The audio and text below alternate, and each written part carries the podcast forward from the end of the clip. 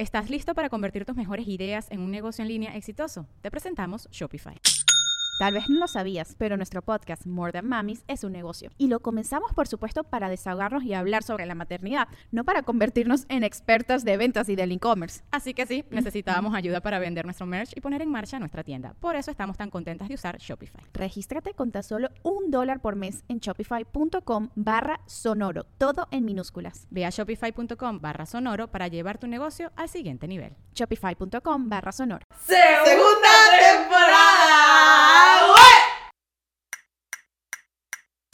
Esto es Negra como yo, un espacio único que nació para motivarnos a valorar el cuerpo que somos, crecer nuestra autoestima y hablar de negritud latinoamericana. De nacer, negra como yo.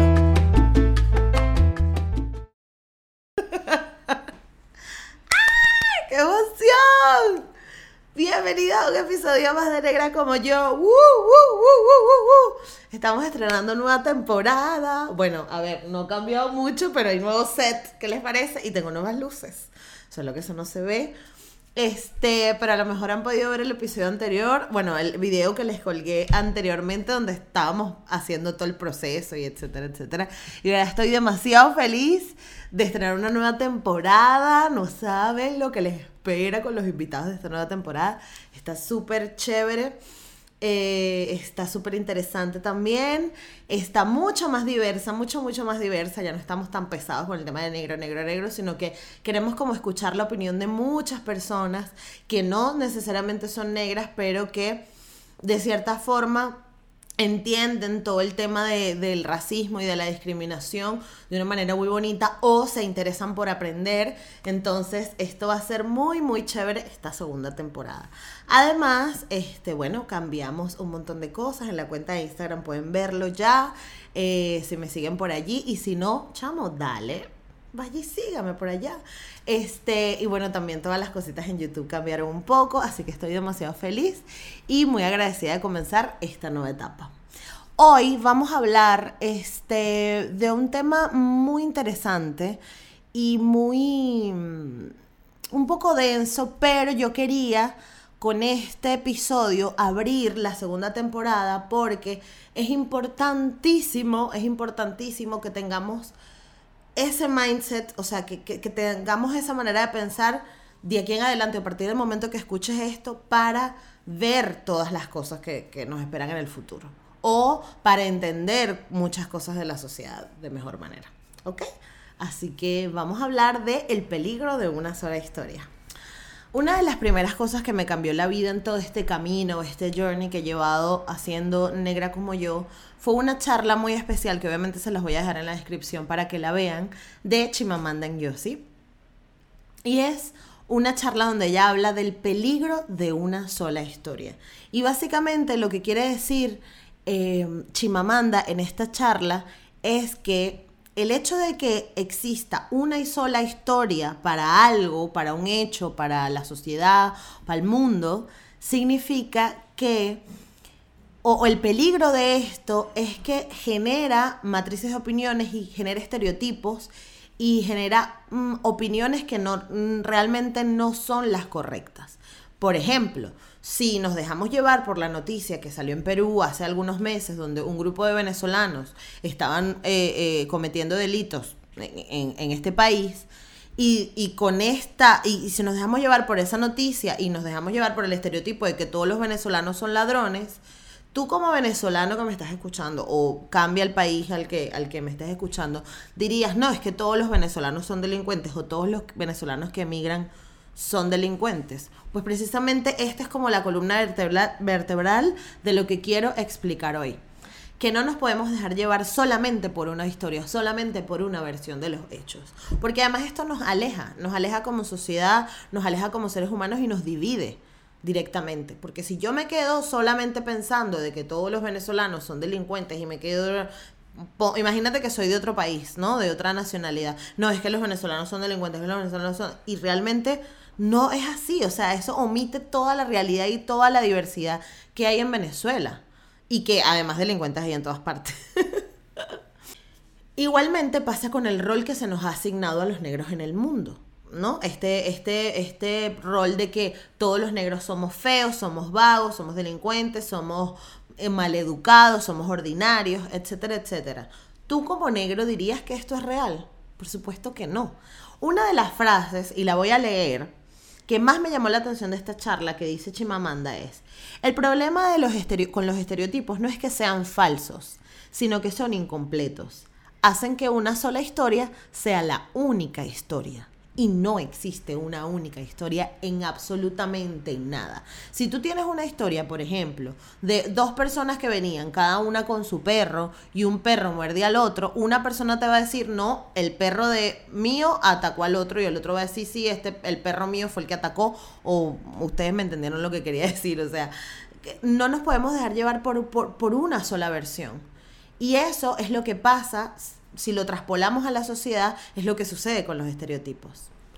Es importante saberlo porque a través de los años la relación de las personas negras con el mundo es completa y absolutamente diferente al de una persona blanca. Desde nuestras relaciones interpersonales, las relaciones laborales e incluso las relaciones educativas o donde necesitemos este, decisiones gubernamentales o de instituciones importantes. Nuestra historia ha sido completamente diferente y ha sido completamente diferente gracias al refuerzo de estos estereotipos. Es decir, si seguimos poniendo la foto de la señora de la limpieza, que es una señora negra, o con, o con físico afro, o con, o con características más indígenas, vamos a seguir reforzando esos estereotipos.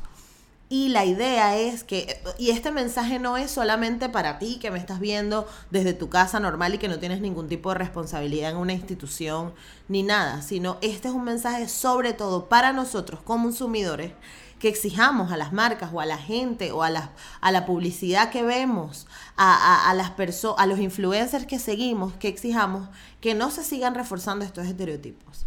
Hace em, algunos meses experimentamos, y yo lo hablé a través de mis historias de Instagram, em, una chica haciendo mofa de que ella se había inyectado los labios y de que le interesaba, este, de que ella le encantaba tener los labios así porque ella quería ser negrita y tener el pelo malo. Ustedes no saben, eh, em, a menos que seas una persona negra, o, bueno, o que tengas ya más o menos una, un conocimiento de, todo lo, difícil que son estos estereotipos, no saben lo difícil y lo jodido que fue recibir esta o, ver esta historia. fue como súper ofensivo, ¿saben? Porque esta chica simplemente estaba diciendo que, o sea, por encima ustedes dirán, ay, bueno, pero si está diciendo que quería tener los labios grandes y tener el pelo malo y tener... Es que esta chica tiene, tenía 20 mil seguidores o tiene 20 y pico de mil seguidores. Eh, esta chica está reforzando el estereotipo de que, de que las negras todas somos bembonas y no, no hay nada más alejado de la realidad. Sí, sí es verdad que hay un gran grupo de mujeres negras que tienen labios y labios prominentes y nariz prominente, pero no necesariamente es así.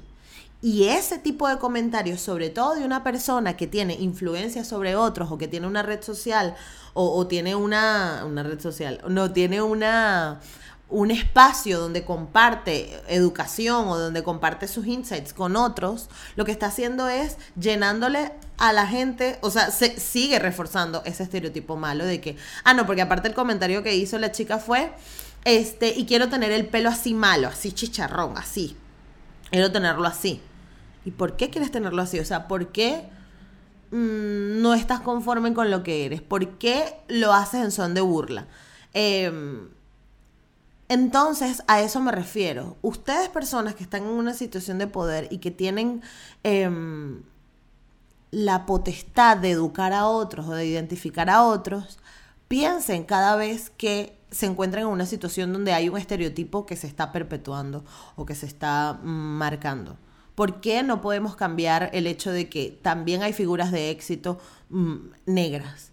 Y también hay personas, o sea, ahí está, Obama llegó al poder. Y por eso es que sorprendió tanto y por eso es que todo el mundo quedó eh, como, wow, por fin se logró. Pero es que eran años y años de recibir el mensaje contrario, de que una persona de color no podía llegar a la presidencia de un país. Y se logró. Pero realmente no deberíamos estar celebrando esto. Lo ideal sería que tú pudieras votar por la persona que tú quisieras y no porque, ay, no, me siento relacionado con esto porque este ha sido minimizado. Lo ideal es que la sociedad no minimice a nadie. Pero, pero bueno, básicamente esto era em, para mí muy importante porque el, este tema es para mí la columna vertebral, vertebral de Negra como yo desde todas las herramientas que nos sirven para crecimiento personal, porque además no solamente les voy a llevar el problema ni las historias tristes de todo el mundo, sino que también quiero tener conversaciones con personas que conozcan de estos temas, que sepan cómo, que, que nos den las herramientas que los han ayudado a ellos a superar estos traumas y también compartir la historia de éxito de muchas personas afrolatinas que estamos en el mundo haciéndolo bien y que no queremos seguir perpetuando esos estereotipos negativos que nos han llevado hacer, a, cómo nos identifiquen ahora.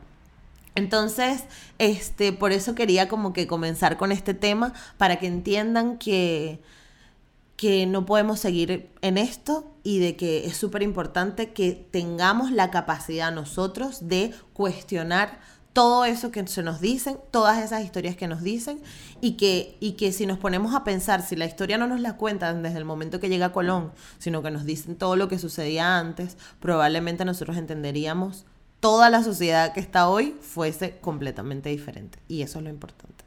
Así que creo que ya con esto, ah, no, quería cerrar con una cita de Chimamanda también, muy bonita, que es con lo que ella cierra esta charla TED. Y como les dije, se las voy a dejar en la descripción para que puedan verla completa y entender que Chimamanda lo dice con mejores palabras que las mías. Es que dice, la consecuencia de la historia única es que roba la dignidad de los pueblos, dificulta el reconocimiento de nuestra igualdad humana, enfatiza nuestras diferencias en vez de nuestras similitudes. Y eso al final es súper importante. Los estereotipos nos separan y el que nos cuenten una, una única historia nos diferencia muchísimo. Así que los invito a eso, a cuestionarse, a preguntarse, mm, ¿será que pasó así de verdad? Este, y también los invito a que se suscriban a este canal si no lo han hecho, a que me sigan por todas las redes sociales que estoy como negra como yo y a que si quieres escuchar esto o verlo en YouTube, bueno, lo puedes ver en YouTube, pero también lo puedes escuchar por Spotify, Anchor, Apple Podcast y iVoox. Muchas gracias por estar conmigo y nos vemos en el próximo episodio. Chao.